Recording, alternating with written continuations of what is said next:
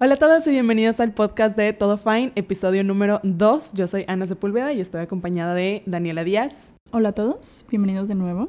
Y lo primero que vamos a hacer para inaugurar este segundo episodio es darle un trago a nuestra cheve. Claro, sí. Porque es necesario, o sea, uno no puede hablar, tener una... Bueno, sí podemos, Sí. podemos tener una conversación muy cool, pero con una cheve siempre es mejor. Y yo creo que va a ser como la tradición de todos los podcasts de la historia, pero específicamente de Todo Fine, porque lo vamos a hacer abiertamente. Sí, claro. Entonces, durante este episodio les vamos a avisar cuántas cheves llevamos. Ajá. Creo que lo van a poder escuchar por nuestras voces. Este, pero sí. Entonces, el día de hoy queríamos hablarles de algo que nos emociona mucho, que nos parece que vale mucho la cabrona pena, y es Oaxaca. Sí, amamos a Oaxaca. O sea, estamos asombradas todos los días. O sea, me levanto en las mañanas y lo primero que pienso es, wow, o sea, ojalá estuviera en Oaxaca. Sí, yo creo que yo también. O sea, antes era como que algo, o sea, un estado que yo veía de que, ah, pues sí, ahí está, existe, Sí. ¿no? Pero ahorita que veo todo lo que tiene y todo lo increíble, wow. Les tengo una lista de todo lo que tenga- tiene Oaxaca. O sea, Oaxaca tiene aborto legal, que Ujú. vamos a hablar de eso Ujú. en unos minutos. Tiene matrimonio igualitario. We stand. Eh, Oaxaca cumple con los propósitos de la Agenda de la ONU del 2030. Este, tiene Yalitza, una Ujú. selva bien chingona, una playa nudista. A El amor de mi vida, Lady Tacos de Canasta, que también vamos a hablar de ella porque, wow, yo, yo la amo. Pero vamos a empezar con lo primero. Sí, o ¿Qué sea, opinas? ¿Qué opinas, Ana? De que ya por fin, después de tantos años, Ajá. Te estoy viendo la cara de que se te está iluminando increíblemente. Es que soy muy feliz. Ajá, que ya por fin hay aborto legal en Oaxaca. Me parece increíble. De hecho, es la razón, creo, por la que Oaxaca como que saltó a la lista de los temas de conversación que tenemos usualmente y eh, Ujú. a la conciencia de todos. Que por fin, hace poco, legalizaron el aborto en cualquier circunstancia. Y si nos conocen, saben que para nosotras esto es un tema súper vital y súper importante y súper personal para nosotros. Sí. Este, pero wow, o sea, me, ll- me- me llamó mucho, mucho la atención que mm, no solamente se aprobó, sino que se aprobó con una mayoría muy Sí, notable. Sí, está increíble. Sí. Y siempre es bueno, o sea, siempre es un paso en la dirección correcta, siempre es como miren el ejemplo que nos está poniendo este estado, miren el progreso que se está logrando y qué onda que todos los demás pues nos estamos quedando atrás, qué onda que Nuevo León todavía no está ahí. Sí, claro. Bueno, nosotros sabemos que Nuevo León es un ranchito. No sé dónde nos estén escuchando, pero Nuevo León definitivamente es un rancho. Sí, nos falta, nos falta. Sí. Y, y lo intentamos hace que unos seis meses, Ujú. un poquito menos. No, no me acuerdo cuándo fue exactamente que estuvo en el Congreso y lamentablemente no pasó. Sí. Eh, creo que como muchos de los estados, como que el aborto es, es, digo, está permitido Sí. por violación, pero pues obviamente no, no es lo que, no es lo que queremos, ¿no? Exactamente. No tendría por qué llegar a ese extremo para poder tomar una decisión sobre tu cuerpo. Entonces, claro que cuando suceden este tipo de cosas, lo primero que pensamos es, qué padre, qué, qué bonito día, qué gran paso para, para la humanidad. Sí. Pero claro que esto nunca está exento de voces que están en contra, gente que lo va a criticar, gente que no cree que esté de acuerdo. Y claro que el diálogo se vale, se vale compartir opiniones. Entonces, pues claro que vamos a hablar sobre algunos de los motivos que la gente da para estar en contra de que se despenalice el aborto y que se Sí. tenga acceso eh, legal, gratuito y seguro a- al procedimiento. Claro. Entonces, siempre es, siempre es algo controversial, pero pues nos encanta empezar los podcasts, nos encanta empezar el día Peleándonos. peleándonos. es, lo que hacemos todo el, todo el tiempo. Nos va a dar gastritis, pero Eventualmente. No pasa nada. Sí. Como quiera, el mundo se, se va a acabar antes de que nos dé gastritis. sí, pero que se acabe con el aborto despenalizado. Eso, sí, me encantaría. Sí, la verdad, o sea, yo me la paso enojada con este asunto porque pues Ujú. estoy en una carrera que sí hay muchas mujeres. De Ujú. hecho, creo que, no sé, como el 70% de mi carrera son mujeres. Y está increíble. Pero no sé, muchas tienen como que opiniones muy diferentes a lo que uno espera que una mujer tenga. Ajá. Y obviamente es, es completamente normal, todos tienen sus propias opiniones. Este, pero yo digo, me peleo más con todos mis maestros que digo, te estás en una posición de, de poder, en una posición donde le estás enseñando pues no a niños, ¿verdad? Porque ya estoy en universidad, pero pues a personas que a lo mejor todavía están Formando una opinión. exacto, exacto y utilizar tu, tu poder para, no sé, decir una opinión que a lo mejor no está completamente verídica. No, no, no que esté mal, porque pues las opiniones no están mal, pero dar... Eh, Razonarlas, o sea, justificarlas. Ándale, exacto. Entonces, eh, digo, yo creo que todo el mundo nos ha pasado, ya sea por nuestros padres o por nuestros maestros o algo así, que te quieren como imponer esta idea de decir, no, es que esto está bien o está mal. Y yo creo que tiene mucho más valor cuando, cuando promueves que se discutan las ideas y que se pueda llegar a un común acuerdo y que tú puedas escuchar el punto de vista de alguien más y que de la misma manera ellos te escuchan a ti, ¿no? Entonces, eh, para mí personalmente uno de los principales como argumentos que utilizan cuando hablamos sobre la despenalización del aborto es, ok, pero ¿por qué no prevención? ¿Por qué no enfocarnos en prevención? ¿Por qué recaer algo tan extremo como el aborto antes de hablar de prevención?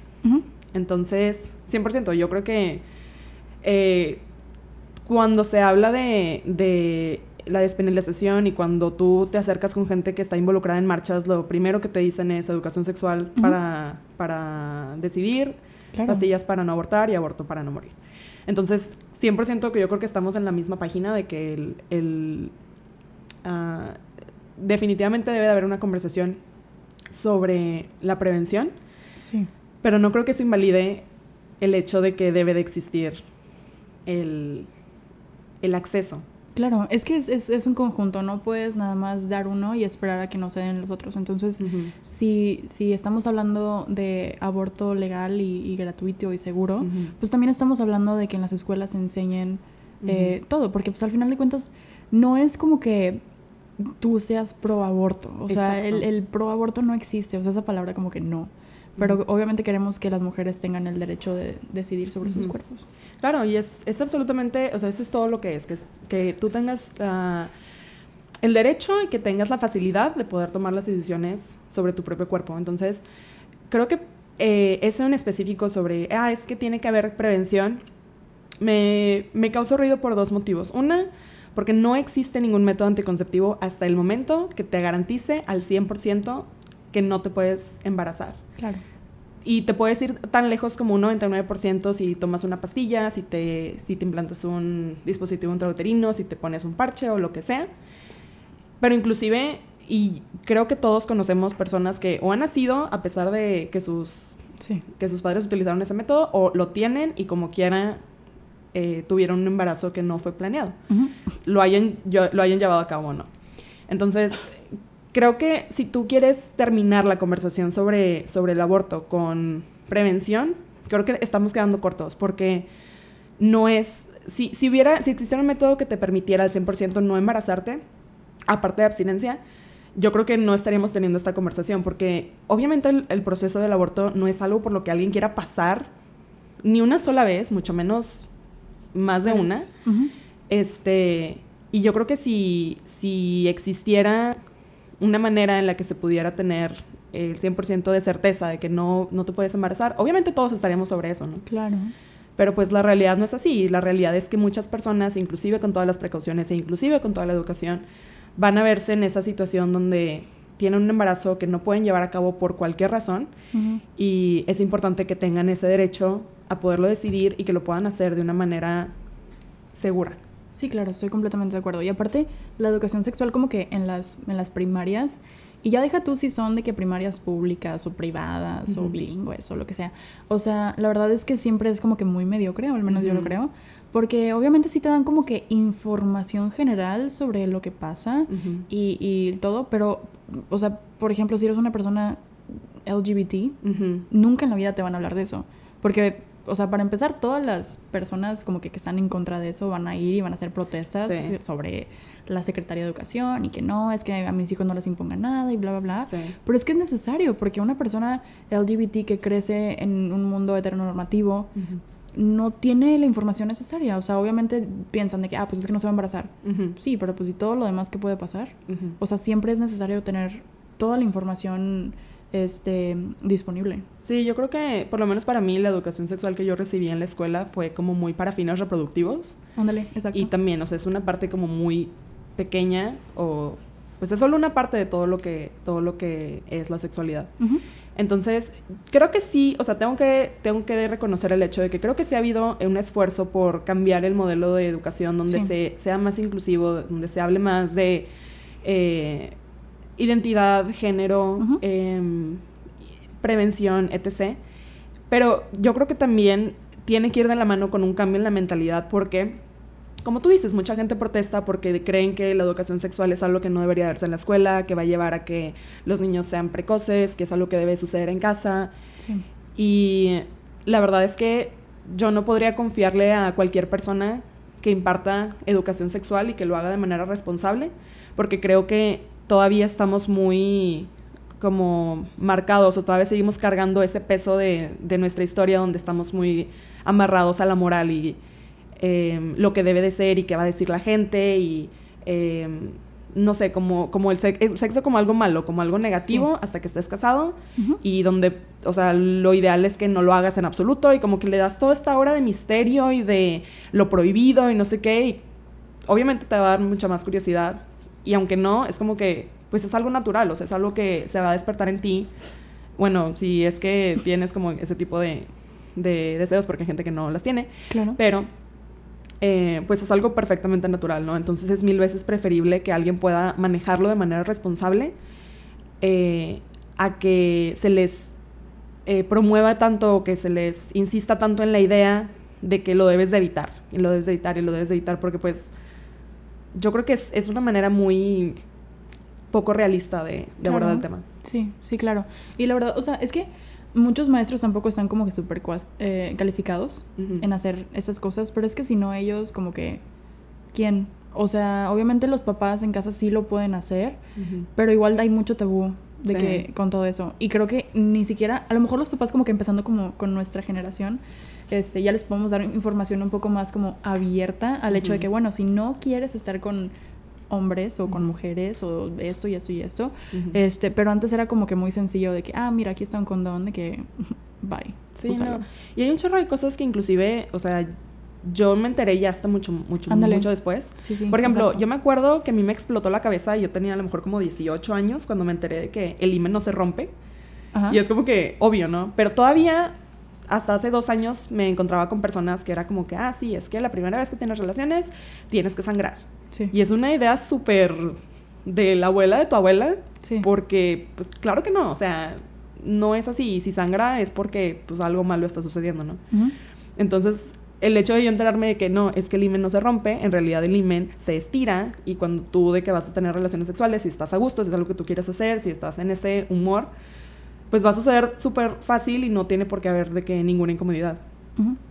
Pero pues no fue lo que nos enseñaron, de que no, se va a romper y vas a sangrar y tu dignidad ahí también se va a ir y tu valor como mujer ahí también se va, ¿no? Entonces, pues claro que te va a dar un chorro de miedo y vas a estar súper tensa cuando sucede y pues no, no va a ser algo like, placentero para ti. Sí, claro. Y eso es algo que, o sea, imagínate, yo, yo tenía 18 años cuando me enteré de eso y yo me acuerdo que se lo decía como que a gente que tenía más edad y todos de que, ¿cómo? O sea, ¿qué? Porque es algo que no lo cuestionas, pero pues sí, es real. O sea, y esa es la educación que nosotros recibimos, se supone, con todo el acceso y con todas las facilidades para acceder a la información. Exacto y ni modo, así, así terminamos. Entonces, o sea, y ahora imagínate las personas que no tienen ese acceso mínimo a la educación que tenemos nosotros. O sea, que nosotros somos como las afortunadas. Exacto. Que, que sí tuvimos todo eso y a lo mejor que en nuestro ambiente familiar que sí nos explicaron varias cosas y nos dieron libertades de varias cosas. Pero pues hay niñas y personas que ni siquiera eso saben. Ajá. O sea, que ya para los 12 años ya de que están casadas o no sé, cualquier cosa. Y eso no está mal. Pero pues, o sea, es como que... Ajá, o sea, ¿qué, ¿qué, esperanza le, le puedes dar a, a esas personas que no, no, tienen el acceso porque a sus papás les da pena, porque están en contra de que se les dé esa información o lo que sea. O sea, yo creo que no viene absolutamente nada malo de, de que alguien se informe. Este, pero sí, o sea, como que ese rollo de la prevención definitivamente merece mucha más atención por el hecho de que creo que falta mucho acceso a información que lleve a poder prevenir un embarazo y hacerlo de manera responsable porque también el hecho de prevenir un embarazo no es tan fácil como yo nada más llegar a una farmacia y decir, ay, sí, dame unas pastillas. No, porque tiene muchísimos efectos secundarios que a lo mejor para ti no te van a funcionar. A lo mejor para ti te debe funcionar otro método anticonceptivo. Y para tú saber, tienes que ir con un doctor. Entonces ahí entra otra cosa. ¿Tienes acceso a un doctor? ¿Tienes tiempo? estás en una relación donde tu esposo se va a enojar si vas al ginecólogo porque es una realidad. Entonces, no es tan blanco y negro. O sea, hay, muchos, hay muchos, hay muchas capas en ese, en esta problemática y creo que, creo que, como digo, quedamos muy cortos si hablamos solamente de prevención como solución al, al, aborto, porque te vas a topar todavía con un chorro de trabas y muchas paredes, este, en términos de acceso a información y acceso a los métodos. Sí, claro. Y de hecho tú me estabas diciendo unas estadísticas súper impresionantes, ¿no? Ah, sí. Entonces me metí a investigar eh, estadísticas sobre el aborto. Entonces, digo, y esto porque mucha gente dice que la gente que aborta no está, no es apta para ser mamá o que es gente irresponsable o algo por el estilo. Y la verdad es que si, si mm, revisando las estadísticas de, de, los sistemas de interrupción legal del embarazo en la CDMX, em, empezaron a recabar datos a partir del 2007 y hasta mediados de este año. Este, para empezar, la mayoría de las, mujeres que, buscaron abortos eran eh, mujeres solteras y estaban entre las edades de 18 hasta los 30 años, es la, gran mayoría. Este, pero muchas de ellas eh, si son estudiantes o trabajan en el hogar o son eh, personas que tienen un empleo como formal.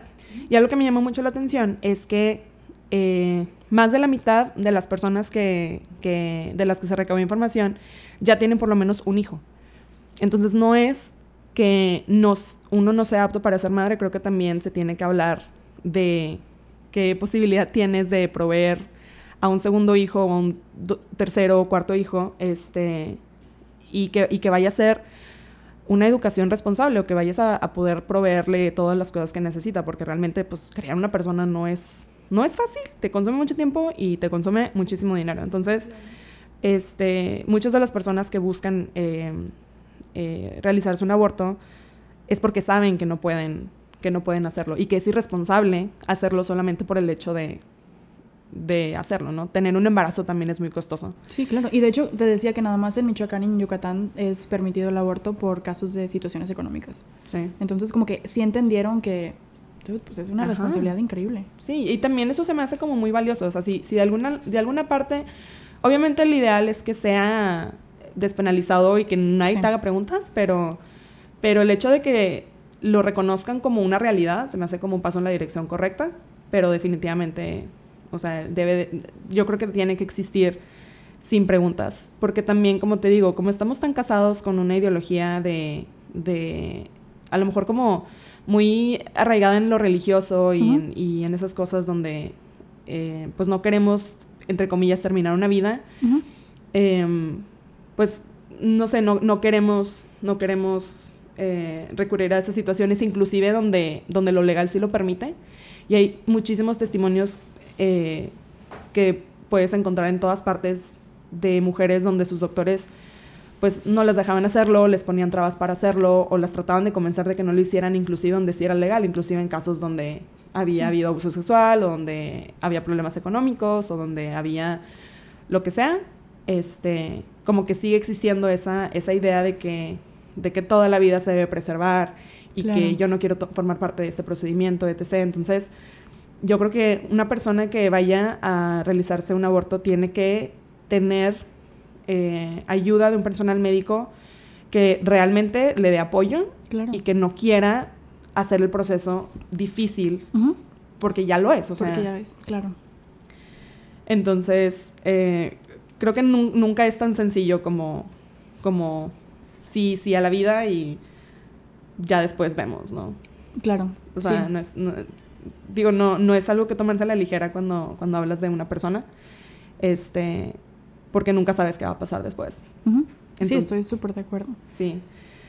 Entonces, este, digo, como decimos, siempre vale la pena abrir esa conversación, abrir ese diálogo y compartir estas opiniones este, pero creo que siempre y cuando seas consciente de que es mucho más complejo de lo que uno se puede imaginar que solamente decir, sí, órale, ten un hijo y ya después me voy a entender. O sea, mi interés es que nazca y luego ya, allá tú sabes. Sí, exacto. Pero bueno, por ahora Oaxaca está haciendo lo correcto. Sí.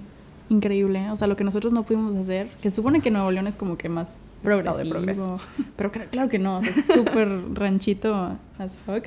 Pero bueno, Oaxaca, desde que salió, salió Lady Tacos de Canasta de ahí, ya sabía que iba a ser mi favorito. Ah, es que, o sea, Lady Tacos de Canasta es la persona que Daniela más admira en esta vida. Claro que sí. O sea, es que Samantha, mi mamá, Ajá. pero antes de Tacos de Canasta. no, no es cierto. O sea, la verdad, por si no la conocen, que pues, ¿dónde han estado? Pero Lady Tacos de Canasta se llama Marvin. Ujú. Es increíble. Es una mujer súper poderosa, yo creo. Eh, si no la conocen, su historia va que ella fue a la marcha LGBT en la Ciudad de México, creo que hace como tres años. Este, y ella es una persona trans. Y su familia vende tacos de canasta. Entonces, ¿Qué? ¿eh, ¿qué? Claro que no. ella decía que ella era una persona súper tímida y que no le gustaba este, gritar para que la gente supiera que tenía tacos. Entonces nada más se la pasaba ahí con su carrito, de que súper triste, sin que nadie la comprara. Y en la marcha, como que imagino que fue porque vio que pues había muchas personas como que, como ella, ¿no? O sea, se sintió relacionada, identificada. Y pues dio el grito del meme que todo el mundo conoce, tacos, tacos de canasta, tacos. Este, Increíble. fue increíble. Y El desde grito ahí, de una generación. Sí, o sea, es mi, mi himno, ¿no? Yo me levanto con eso en la Sí, es mañana. tu alarma. Sí, es mi alarma. Este, entonces yo creo que es súper importante como que verla a ella. Y no es mame, o sea, en serio sí lo digo como de verdad, como una inspiración, porque wow, o sea, qué increíble que te saquen de un meme y te pongan Lady Tacos de Canasta y tú de, a partir de ahí saques tu marca, porque ahorita, o sea, ella está verificada en Twitter, o sea, su- sus tacos se llaman Lady Tacos de Canasta, o sea, todo el mundo le compra, todo el mundo de que la conoce, entonces, qué cool que pudo salir de un meme y realmente convertirse en una persona exitosa, empresaria, todo eso. O sea, la verdad, yo la amo. Y tiene un, un, una- un- un capítulo en una serie de Netflix. Creo que se llama algo del taco, Crónicas del taco. Crónicas del taco. Ajá. Cuando, cuando vean el de tacos de canasta, pues está ella ahí. Y de hecho, ¿cómo se llama este güey? Este, Ricardo Farril. Ajá. Fue de que la visitó. ¿No has visto ese episodio? No. Fue, la visitó y de que hizo él tacos de canasta, Ajá. fueron a venderlos juntos. Ay. It was amazing, la verdad, yo la adoro. O sea, y ella nos, eh, ella nos estaba contando. la otra vez en la peda. No, eh, o sea, ella estaba contando en, en ese especial de, de Netflix que en Oaxaca hay una palabra que se llama mushes, que significa el tercer género. Entonces que ella la verdad no tuvo muchos problemas como que con su familia en hacer todo el proceso de coming out, porque en Oaxaca este se supone que está hombres, mujeres y mushes, que es mushes es como este que tienes los dos géneros dentro de ti, ¿no? Entonces para ellos es una bendición, o sea, que un mush esté en tu familia es increíble. Entonces ella pudo salir del closet sin como que prejuicios Ujú. previos de su familia y pues no tenía miedo, ¿no? Entonces está, está increíble y me, me quedé pensando, o sea, wow, tener una mentalidad de que la verdad no importa quién eres, o sea, siempre y cuando tú estés feliz y estés haciendo lo que te gusta y nos ayudes a vender tacos de que you go for it.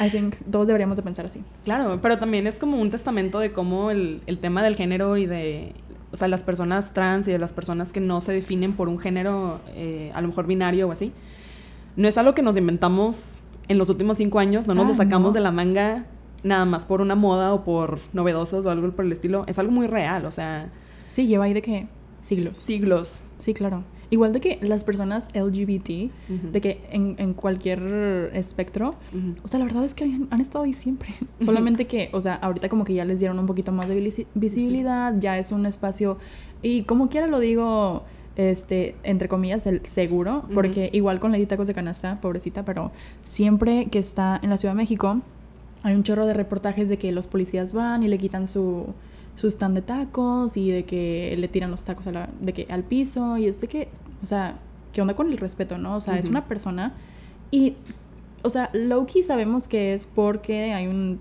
o sea, razones ajá, de que transfóbicas. O sea, Sí. la verdad, ¿cuántos vendedores de tacos en la Ciudad de México no hay? O sea, Claro. millones, ¿no? Entonces yo creo que el hecho de que la hayan escogido a ella y Ujú. que le hayan hecho eso a ella es como que dice mucho de, de- de la policía y dice Sí. mucho de las personas y la sociedad. Este, pero sí, como dices tú, o sea, las personas trans, las personas LGBT, o sea, han estado ahí desde siempre. Ujú. Y de hecho, y digo, yo creo que alguien va a escuchar esto y va a pensar como que los policías siempre hacen eso porque lo hacen muy seguido. Es muy común que vayan con vendedores ambulantes y si no tienen un permiso, les tiran todo su, negocio y tiran de que todas sus cosas y los tratan súper mal. Sí sucede, em, pero creo que tampoco hay que dejar de lado el hecho de que eso está parte ligado con, o sea, no ligado, sino que eh, sumado a, obviamente, la transfobia que existe en este país. Claro. Porque no se le ve todavía como algo normal. Entonces, este, digo, porque yo sé que hay gente que va a decir de que, ay, pero es que a todo el mundo le pasa eso. Sí, eso no lo hace bien, pero también no podemos negar la realidad que, que ella tiene que vivir por Sí. ser quien es. Claro. Y me gustó un chorro ahorita que dijiste que, que ella salió de- a raíz de lo de la marcha LGBT y que como que hay muchas personas como ella. Creo que una de las cosas que más me gustan de, de ese tipo de cosas de las marchas, ya sean las marchas LGBT o las marchas eh, feministas o algo por el estilo, es como...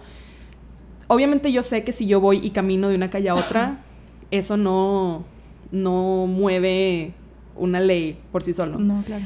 Pero creo que esas marchas existen como para ser un recordatorio de que a lo mejor tú que no puedes marchar todavía, pues no estás solo. Y las personas que son como tú o que te entienden y que te validan y que te quieren, existen. Y no les da miedo salir y hacerse visibles para que tú en el futuro también lo hagas. Este, y qué padre que a raíz de eso salió otra cosa buena, como que se viralice Lady Tacos de Canasta y que a lo mejor, y también ella, que sea como que súper inteligente y que tomó como ventaja de esa situación, se aprovechó y dijo, de aquí soy, voy a hacer mi marca, voy a hacer mi página y voy a seguir vendiendo mis tacos de canasta. O sea, Y voy a impactar la vida de Daniela, que está ajá. a kilómetros de distancia. Sí, yo creo que eso venía en su plan de negocios. Yo creo que era Yo sé. como que sus primeros objetivos. Yo sé quería que sí. sí. Sí, sí, O sea, obviamente somos súper fans de una mujer de negocios que sabe exactamente lo que quiere y lo logró. Entonces, Claro. le di tacos de canasta donde quiera que estés. We're here for you. Yo no puedo comer tus tacos, pero te quiero mucho. Yo también te quiero. mucho. este, no, pero sí, está súper padre. A mí me encantan ir a las marchas. Y estuvo súper triste porque hace unos días fue la marcha de que por el aborto aquí en Nuevo León. Sí. Y mi mamá me dijo ayer en la noche de que, este, oye, dime por favor que no fuiste a la marcha. Y yo de que, no. Escondiendo el pañuelo verde. Y yo de que no, no fui, pero realmente sí quería ir. Y Sí. mi mamá de que se preocupó un chorro porque me dijo de que no, es que por favor no vayas porque está súper peligroso y de que te pueden meter a la cárcel, bla, bla. Y yo de que es que no, o sea, entiendo que obviamente para mi mamá sí lo ve como algo súper peligroso y Ujú. todo, pero es que es algo que me encantaría hacer y qué triste que como que ya tengan el prejuicio de que, ah, si vas a una marcha donde hay feministas, Ujú. pues te van a meter a la cárcel. O Sí. sea, eso debería de estar como que totalmente incorrecto. Sí, de hecho, porque la verdad es que la mayoría eh, de las marchas que se realizan, tanto de que LGBT, marchas feministas, empiezan siendo, siendo marchas pacíficas. O sea, todo Ajá. el, todo el desmadre que pasó en la CDMX, lo único que yo vi eran de que hombres golpeando a un reportero, haciendo no sé qué. Y digo, podría hablar de que horas de eso, pero yo creo que yo creo que más bien, o sea, las marchas tienen que existir como, como un espacio seguro, pero tienen que existir. Sí. Porque la realidad es que sí, o sea, a lo mejor no es seguro, pero pues el, el ser mujer muchas veces tampoco lo es. El ser una mujer trans definitivamente no lo es. Entonces, yo creo que tienes la responsabilidad, ya sé que, ok, no sales a marchar, pero tienes que decir algo, o sea, tienes que Claro. hablarlo con la gente que a lo mejor eh, te voltea a ver para, para tener una opinión, si eres un maestro y tienes un grupo a tu disposición para que se abra ese, ese diálogo, si tú tienes tus 30 followers en redes sociales, pero son tus 30 followers que sí te leen, Ándale, exacto. tú dale, o sea, tiene, tiene que haber algo, yo creo que uno tiene la responsabilidad, si, si puedes decir algo, si tienes ese, esa libertad, pues de utilizarla y utilizarla para el bien y utilizarla en favor de personas que a lo mejor no la tienen porque por una ley o porque porque tienen miedo, porque a lo mejor no tienen la seguridad que una puede tener, pero definitivamente, o sea, tiene, tiene que existir y creo que, que es muy bonito cuando un grupo de personas se une y como manifiesta un- una necesidad y un deseo y sea como esto sea, o sea,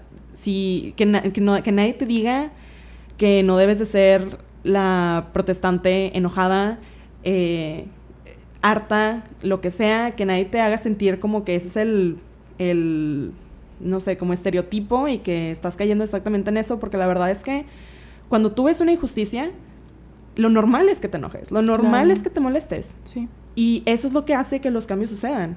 que los cambios positivos sucedan. Cuando alguien se indigna y dice, ¿sabes qué? Esto no está bien y esto tiene que cambiar. Cualquier movimiento social tiene que empezar porque alguien se indigna y porque indignarse es lo correcto.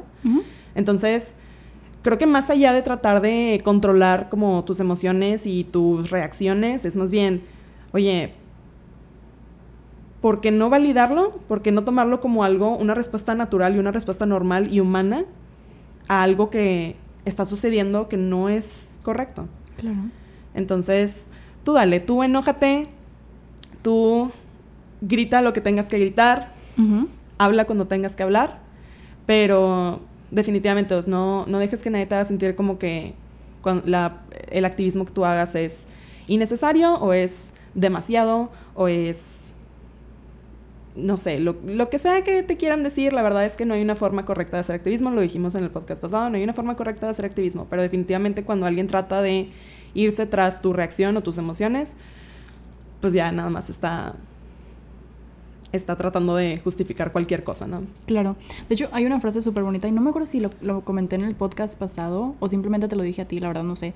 Pero si quieren escuchar una canción muy padre, hay una canción que se llama Furia, de una chava que se llama Dindy Jane. Este, y habla así de que súper deep de, de, lo que pasa a una mujer de que en las marchas de, del feminismo. Y empieza con una frase súper padre y dije, la próxima vez que, que vaya yo a, un, eh, a una marcha, me voy a traer de que un cartel, y yo nunca hago eso, pero de que sí lo voy a hacer, eh, un cartel que diga esto, que dice, no vamos a llorar, vamos a gritar. Ah, sí. Y de que está súper cool, porque en serio de que sí, o sea, ¿por qué deberíamos de llorar por situaciones que sí son súper tristes?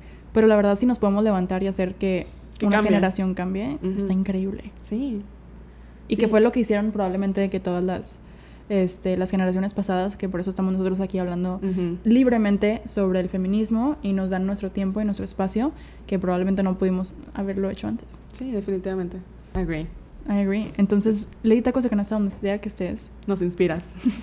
sí, y yo te amo muchísimo. Que por cierto, te quería, te quería decir que este no sé si viste, Vans sacó una, una publicidad súper padre. Sacaron una línea de, de tenis por el cáncer de mamá. Y está súper increíble. Mm, ya, no la he visto. ¿No? Está súper padre, deberías saberla. Ok, lo voy a buscar. Siempre estoy como que. Como que sospecho mucho de cuando las marcas se quieren como colgar de. De algo, o sea, como que depende de qué, qué, están haciendo, o sea, si, si lo están usando nada más para vender más tenis o si es como que no, yo creo que sí lo, yo creo que sí lo van a eh, linkear con una organización. Pero la verdad, o sea, si no es así como, o sea, la verdad el marketing este, de todas las cosas funcionan a base de, de apelar a lo que las personas quieren ver, la verdad. Y si en este caso están usando su plataforma, que puede bien ser usada para promocionar tenis negros de que X que todas las personas usan, pero lo están utilizando para promocionar algo chido, es como que, ah, pues dale, o sea, es tu plataforma y lo entiendo y entiendo que obviamente son corporaciones capitalistas que quieren ganar dinero. este, y obviamente sí les voy a comprar sus tenis. Em, pero está súper padre. A mí me gusta, no sé. Sí, o sea, definitivamente no es, no es un llamado a que no los compren ni nada, pero no sé, como que siempre, siempre mi primera reacción cuando pasa es como que, mm, mm, ¿qué le están sacando?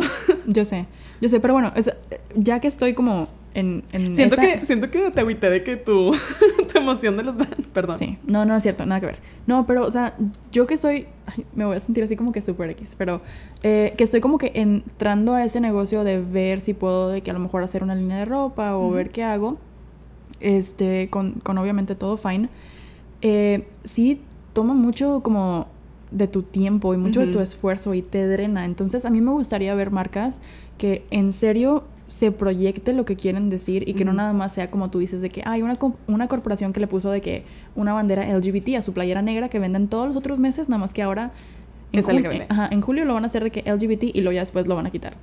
O sea, eso a lo mejor no me gusta y no me gusta que las marcas como que se ganchen de eso. Pero pues imagino que, no sé, me gustaría pensar em, que si hay marcas como que se toman su tiempo y hacen todo el proceso que yo estoy haciendo al menos que pienso en todo fine, digo, o sea, de que 24/7, este, me gustaría que también fuera así. La verdad no sé si estoy siendo como que súper idealista. No, yo creo que sí se puede. O sea, yo creo que se puede hacer de manera súper responsable y súper consciente de, de toda la realidad. Y sí, o sea, digo, creo que tenemos como que la idea de que ya una vez que sabes que, no sé, hay tenis que hacen en Indonesia en situaciones de que bien feas, entonces como quieres luego venir a decir que, que el Día de la Mujer o lo que sea, Sí. ahí es como que, pues no, no coincide. Pero la, la verdad es que Vans, no sé, este... No, la verdad yo tampoco. A lo mejor estoy hablando de una corporación súper fea y... No, pero, o sea, yo creo que más bien el trip es, pues, investigar, investigarlo y, y tomar una decisión súper informada sobre realmente qué, cómo son. Mira, la, la producción me acaba de pasar información de que Vans sí sacó esto. De, de hecho, es para su colección de Vans de que para niñas. Entonces, una parte de los ingresos se va a ir a la organización inglesa que se llama Copa Feel People. Este, y se trata como que básicamente de hacer awareness de, del breast cancer. ¿Está bien? O sea, digo, yo creo que sería muy como... ah, no sé, cínico sacar una, una línea y luego decir, sí, nos vamos a sacar con todo el dinero y... Ana, por favor, ya no, no estés de que rompiendo mis sueños, por Está favor. bien. ¿Sí te lo pido? Sí tenía una opinión sobre Copperfield, pero no te. Ah, ok, dime. No, no, no, es que me quedé pensando algo que leí hace tiempo sobre, sobre cómo muchas veces las campañas sobre el cáncer de mama, y qué bueno que hablamos de esto porque es octubre es octubre. y claro. es el mes de concientización sobre, sobre el cáncer de mama. Este, pero que muchas veces como que las campañas que salen alrededor de eso son como muy ¿Gráficas? sexualizadas. O sea, Ah, sí. como que me acuerdo que uno que dice como que, ay, favor de tocar. Y yo de que eso es muy como, a lo mejor provocativo, pero como que el trip no es, creo que todavía se piensa mucho en, en, en eso como, como que, ay, o sea, por tus boobies y por el valor como sexual que pueden llegar a tener. Ajá. No sé si tú te acuerdas, hace un chorro que vendían unas pulseras que decían I love boobs. Ajá, sí.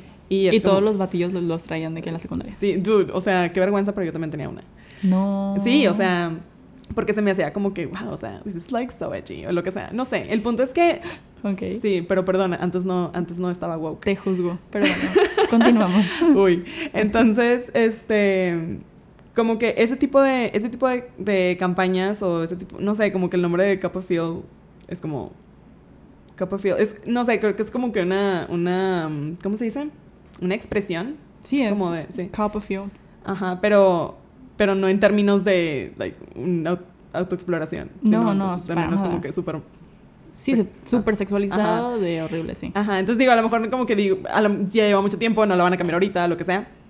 Pero como que siempre me causa conflicto cuando las campañas se enfocan mucho en el, en el valor de los senos como un objeto sexual y no en el valor de la persona dueña de los senos que deberías de explorar, ¿no? Entonces como Claro. que... much- porque muchas veces el cáncer de mama cuando te lo detectan es...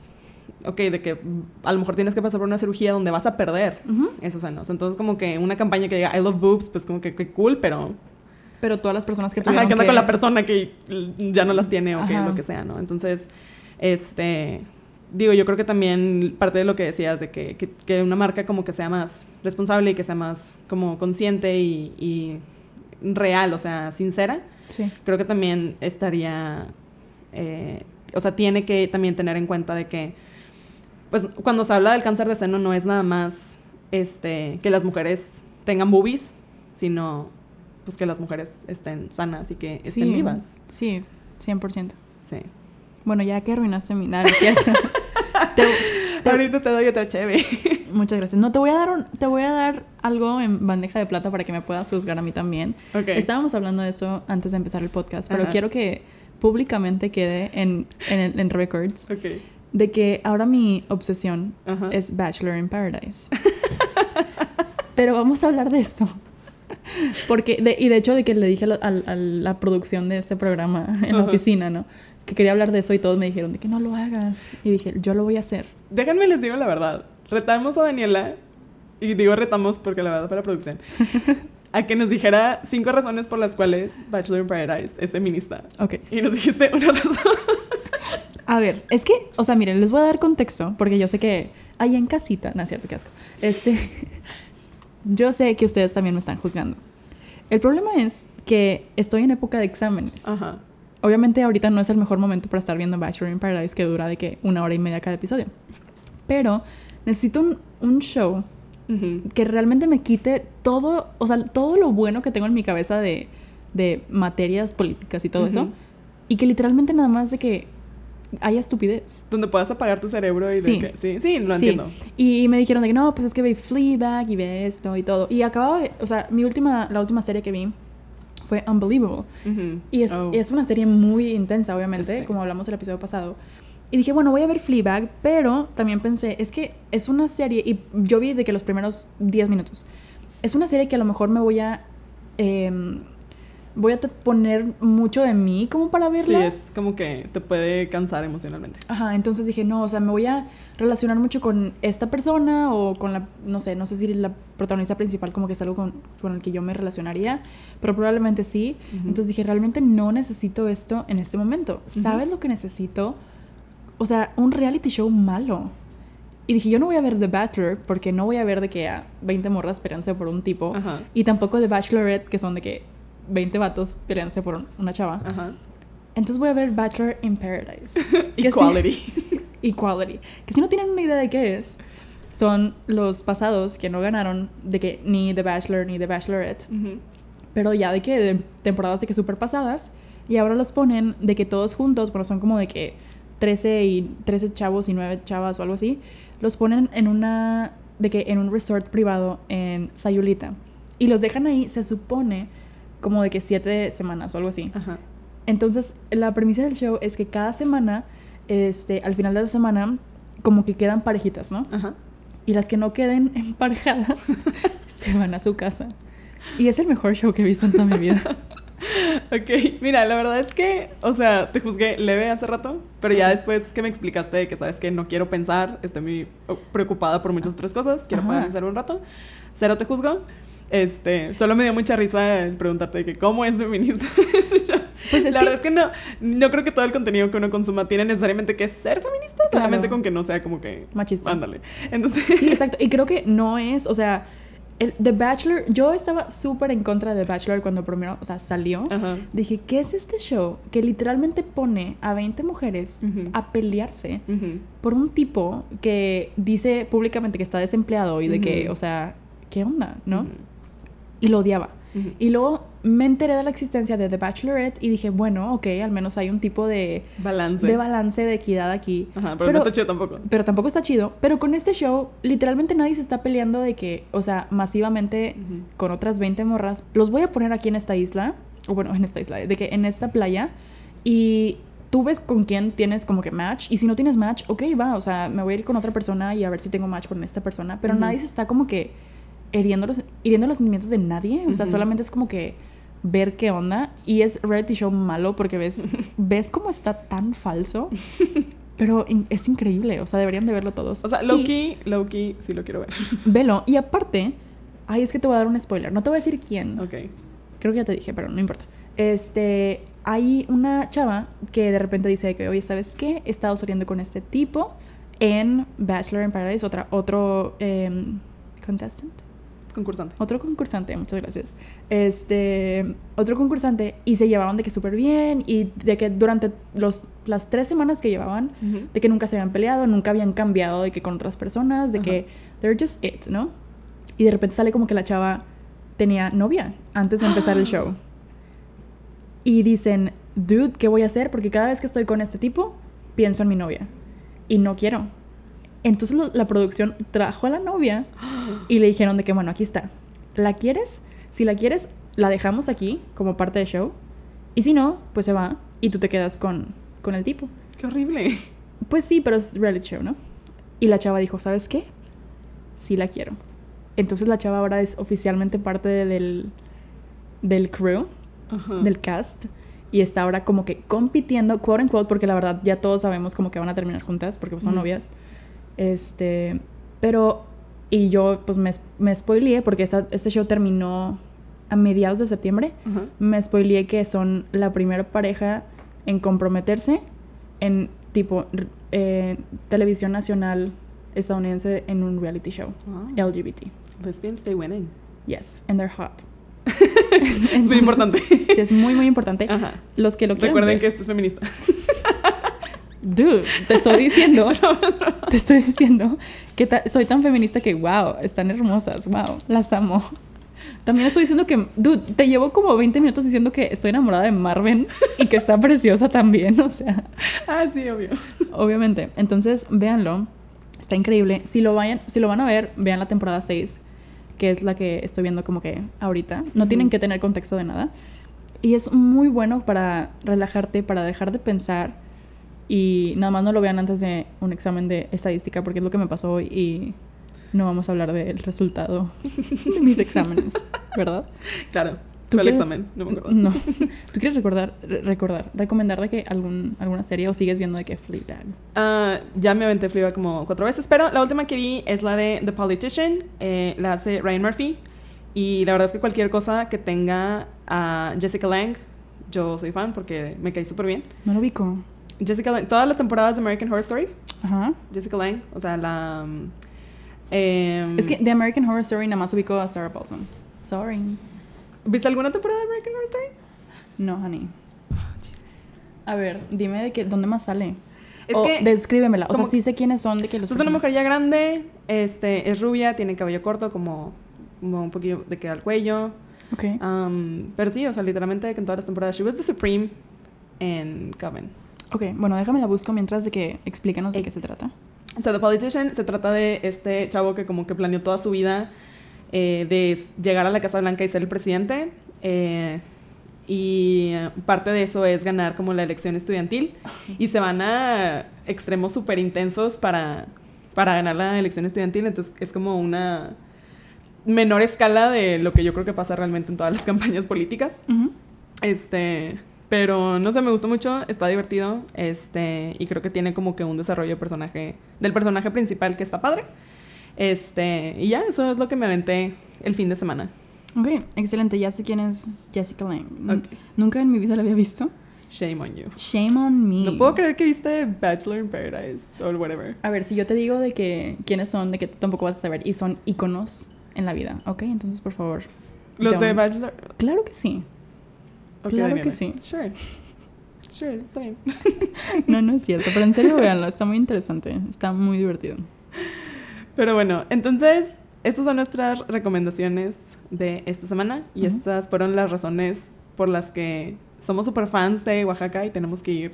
Sí, si alguien vive en Oaxaca, de que invítenos. Ajá, sí. Vamos a hacer el podcast de que on the road. Si quieren. Este, pero bueno, creo que esos son los temas que había que abordar el día de hoy, lo que se tenía que decir y se dijo. Sí, ¿Sí? Ok. estoy de acuerdo. Ok. Si alguien tiene sugerencias para el próximo episodio de Todo Fine, por favor, de que mándenoslas en Instagram. Ana, ¿cómo estás en Instagram? En Instagram, eh, AnaSR02. Ok, excelente. ¿Y en Twitter? Guión bajo Ana Sepúlveda. Por favor, síganlo en Twitter. Es increíble.